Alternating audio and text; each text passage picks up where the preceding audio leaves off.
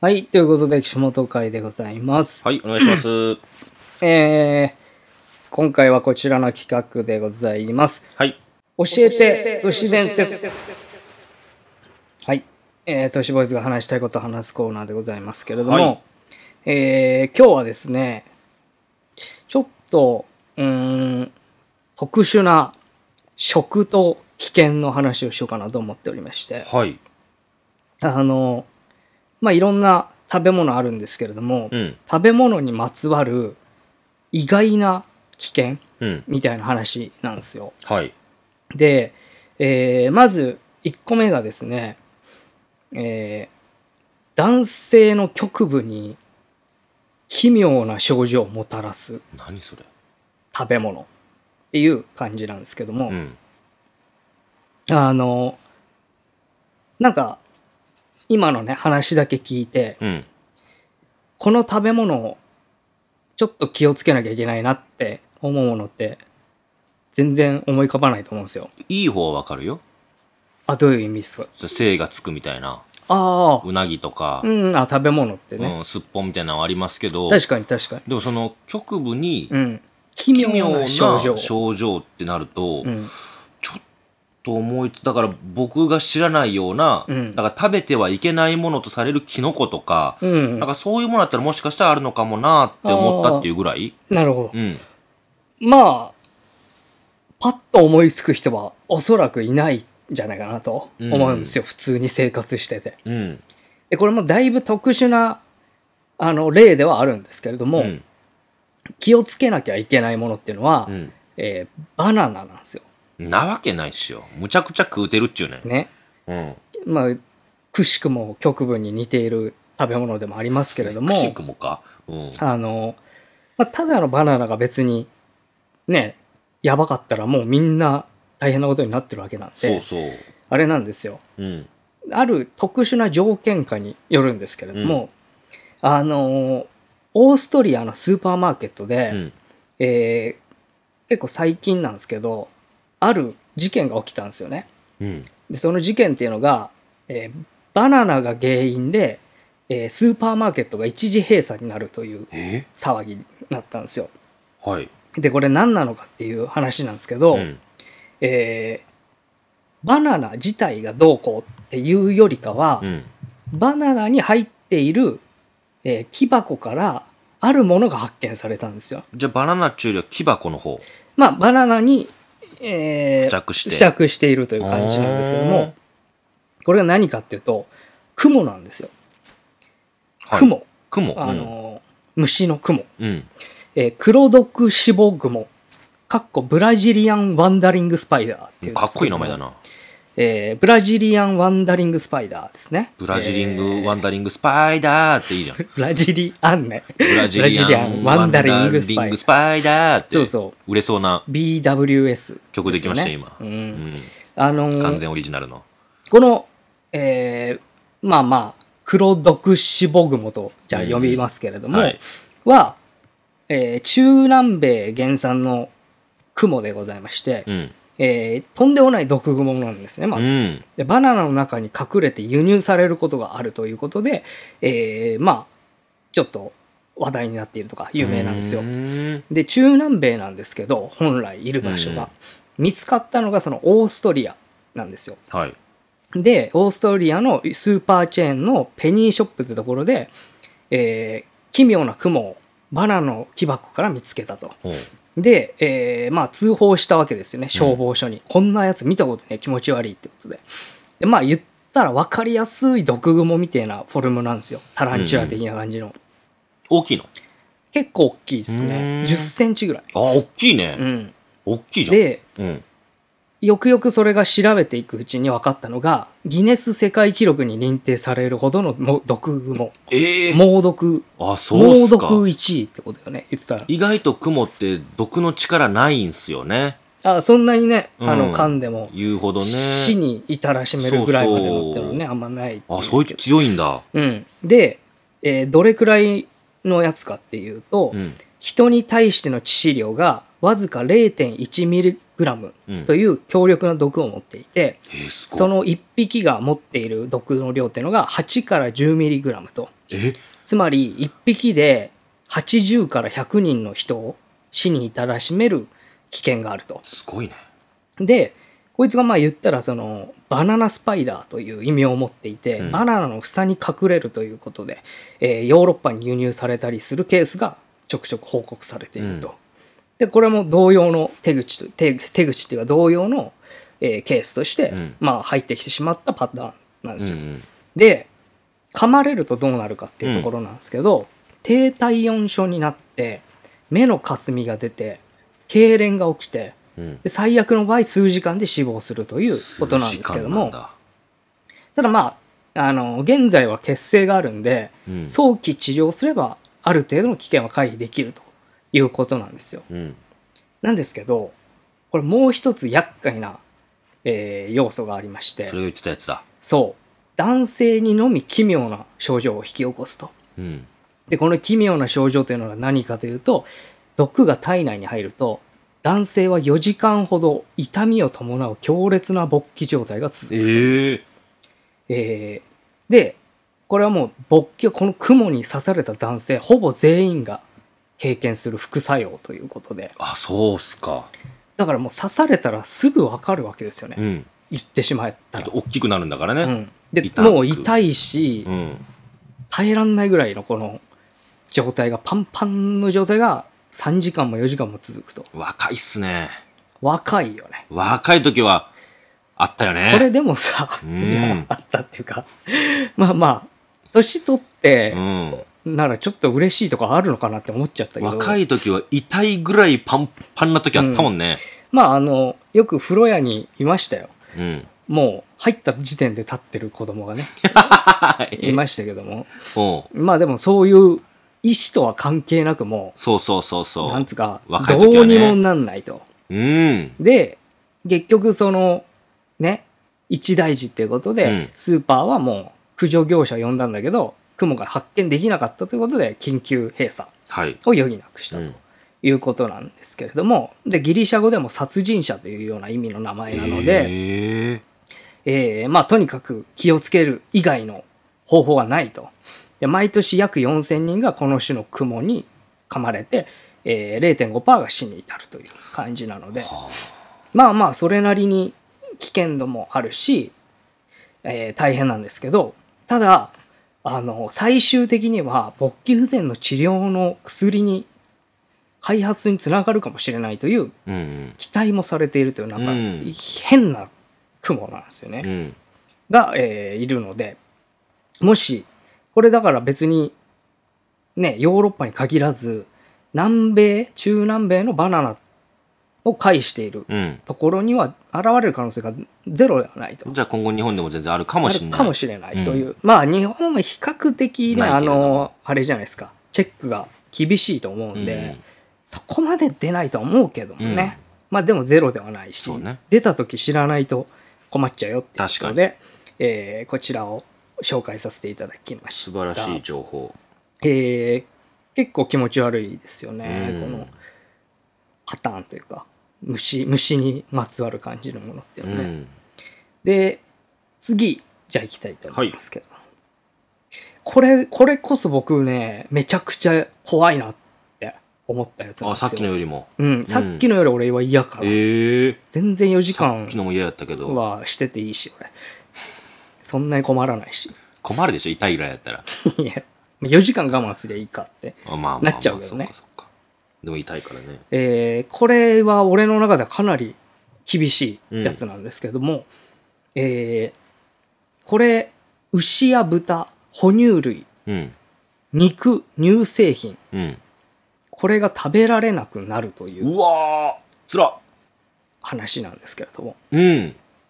これがねあのアメリカの CDC というですねアメリカ、えー疾病予防管理センターっつったかなはい。の、えー発表しているものなんですけども、アルファガル症候群というのが増加しているんですってうん。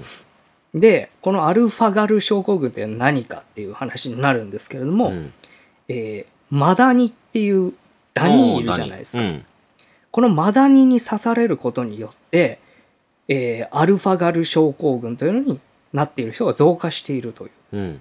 うことなんですって。で、これ医師もかなり知らないんですようね。ん。アルファガル症候群自体に聞対いたしこてと。ないもんな。そう。で、なんでじゃあマダニに刺されると肉類食べられなくなるのかってう。いうん確かに。話なんですけれどうも、んこれ結構由々しき事態だと思うんですよ。うん。っていうのも、まあ、マダニって結構ここ最近増えてるんですよね。うんあの温暖化とか多分その辺も関係してるっぽいんですけど、うんで、えーまずじゃあそのアルファガル症候群っていうものが何なのかっていうことなんですけれども、これまあ免疫の誤反応によって引き起こされる、えーまあ、症候群なんですけども、うんえー通常まあ人や人が牛や豚とかあの、まあ、肉ですねとか食べたところでもアルファガルっていうのにはまあ反応しないんですけども、えーその肉に含まれてるんですねアルファガルっていうものが。でそのアルファガルっていうのは別にに人間に本来は反応しないんですけどもマダニが家畜の肉の部品をこう体内に溜め込んで、うん。さらに人間を噛むということをするとうん。うん。アルファガルが体内に入り込むんですけども、ただ入り込むんではなくマダニの唾液と一緒に入り込むんですようん。そうすると免疫系が、えー敵と認識してしまうんですって、でその敵っていうのがアルファガルっていうは肉の部品っていう部分と一緒に入ったから。マダニの唾液が一緒に入ってうるーんでこのアルファガルの部分肉の部分もこれも敵敵になっちゃだうんだっていうふうにこん次から免疫反応がは働いてアレルギー反応を起こしてしまうと。でこれをやってしまうともうあのどうにもならないらしくてあ。強制的に肉をアレルギーにしちゃうんだ。そうそうすそうごいね、それ。だそのふ例えでさうん。マダニの唾液を不良に見立てて不良と一緒にやってきたことで何の害もない真面目な学生が不良の一味として警察に認定されてしまうようなものですってああ、で言もわってんだかけどるわかる。わかりやすいね。だから全然、それ自体は本来悪くはないのに、不良がいるから、うん。もう、こっちでは、あの、あなたたちはもう不良ですって、もう、入れ入れませんよ、体内に。っていう感じになっちゃうと。へえ。でもうゲリアオートも出るし、ジンマシンも出るしってことで、えー中にはアナフィラキシーをは発症してしまったりとか、えーまあかなり命に関わるような、えー深刻な状況にはなることもあると。いわゆるアレルギーですね。じゃあ。まあそう、わかり。りやすいアレルギーうん。で、これが特に問題があるっていうのが、医師がやっぱりあまり分かってないっていうのがあって、うん。えー、42%の医師はそもそもアルファガル症候群を知らなかった。うんうん。でまた知ってる医師も正確に診断できる自信があるかとえー聞いた時に答えたのが35%と。へだからあんまり医医者自身も、うーん、これはどうだろうっていうのが分かりづらいらしいんでえ。すそっうて。か。で、さらにめんどくさいのが、このアルファガルにな、症候群になったらうん。う、ん。一、回絡まれると5、6年症状が続くと。ええ、長っ。で、しかも治療法がないとえいうことなんですよ。え。きつ。つまり、哺乳類の肉、乳製品全般を摂取を避ける生活になってしまうと。 5年経ってさ、うん。もうええやろって言って食べてみたらあかんこともあるっちゅうことやもんね。そうわーこれあくまで目安しんど。う。で、さらに、二度目に噛まれてしまうと、うん。生涯続くようになる。いや、きつっ免疫記憶が一生続くようになってしまうらしいんえですよね。えで多くの人はもう二度と哺乳類の肉を食べられなくなるマジでだから牛肉豚肉ミルクとかつらチーズヨーグルトとかもかなその辺も全てダメになってしまココス行ったら何食べんのそんな人。うねライ スほサラうれん草ライスあーでしょうねサラダとか。うんでさらにうんたちが悪いのがあってこれ薬ってうん。ゼラチン使ってるんですけど、うん。これ哺乳類とかの皮膚とか腱に含まれるコラーゲンから作られているのうで、ん。アレルギー反応を起こすことがあるとうん。つまり薬も飲むことができなくなる可能性もあるしんど。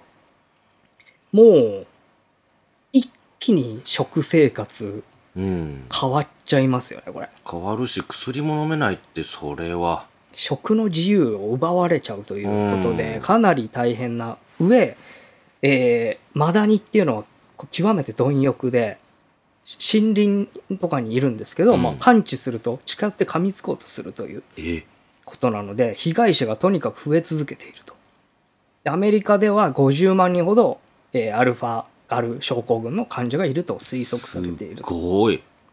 じゃあどうすりゃいいんだって話なんですけだっどて、そう回避のしようはあるのまずだから治療法がゼロっていうことがそうでしょ厳しいです刺よさね。れないことっていうのが一番。かなり攻撃的だというのいいもじゃない考えたら、研究者が言うには、できること、うん。えー見つけたらすぐに払い落としなさいとか、無理っしょ。とにかく噛まれないようにしないさいっや、無理無理。ていう防衛法しかないと。いや、だってそれができるんだったら50万に刺されてないからいやね。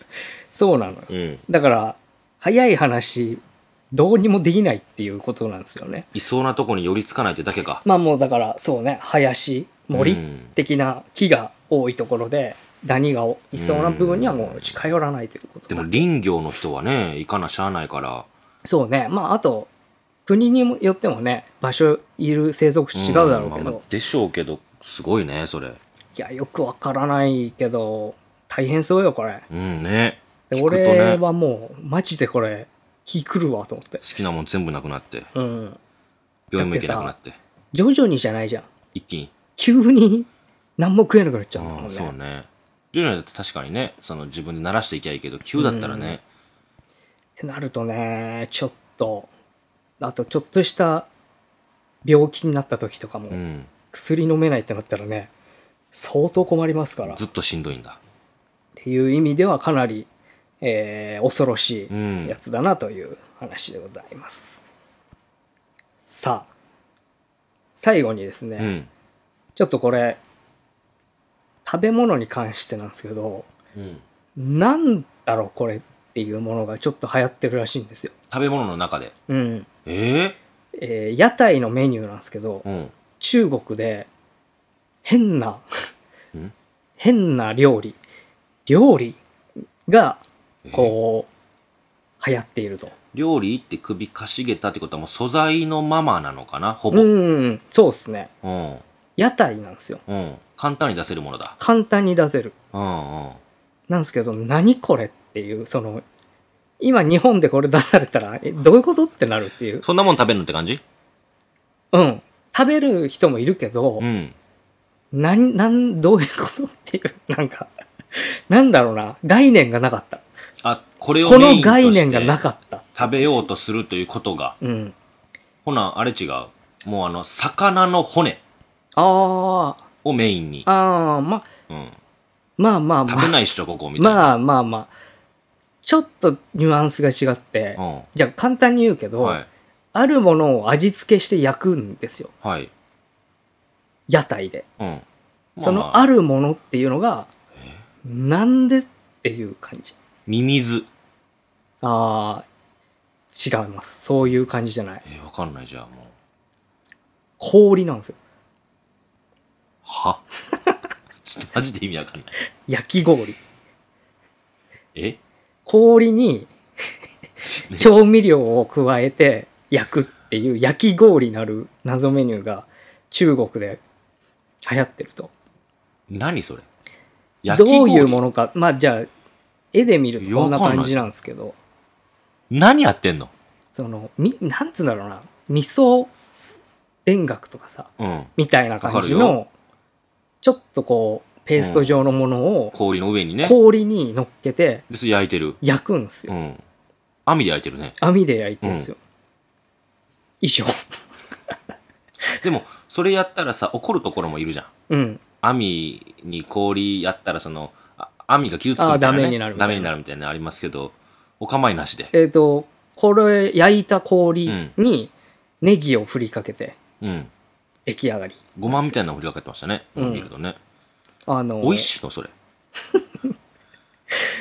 まあ、人気はあるらしいっすよ。でそれってさ、だって氷自体味ないから、うん。その、それこそ上にかけてるもの次第でしょそう、味はね。何がいいのそれの。いや、だから、斬新っすよね。焼く意味がわかんないし、あと。だから、氷やのに。すよくあるじゃん。なんか、外刈り中ふわみたいな。うん。あ外厚中冷えだよね。新しい、まあまあ、あそうか。の、なんつうの、食感。デザートみたいに食べるのかなそうじゃないのかなうサイドメニューみたいな感じっつってたなーん。あ、そうなんだ。で、これもそれの種類に入るっぽいんだけど、うん。あの、小石でもやってるんですよ。え小石にそれつけて焼いて小石ごと食べんのうん。なんで小石食小べん石の食べないんだけど、上だ吐けき出すあんだけど、あ石をバカって。ガムみたいな感じか。うんうんじゃあ、口の中で味なくなったらペッて吐くみたいな。う。なんなんこれって。いやいや、わかんない。流行ってんだ、でも、それが。そう。ちょっと謎の食べ物としてええ面白いね、出でもているね。ということらしいんで。ちょっと気になる。氷の方は。石ちょっとあれやけど、まあうね、ん。これ、これこそちょっとオカルトグルメだなと思いましたけどね。確かにええっていうちょっと食べ物に気になまつわるる。変なもの、危険なもの、教えていただきましたけども。教ええて、い教えてや、わ私です、それは。教えていただき、私は教教え、えましたよ。私は教えていただきました。教えてあげましたよ。はい。ということなんでじ。ゃこの人。ふわふわしてる。えー皆さんもね、えー参参考に食生活を送っていただければと思います。はい。ありがとうございましありがとうごたざい。ました。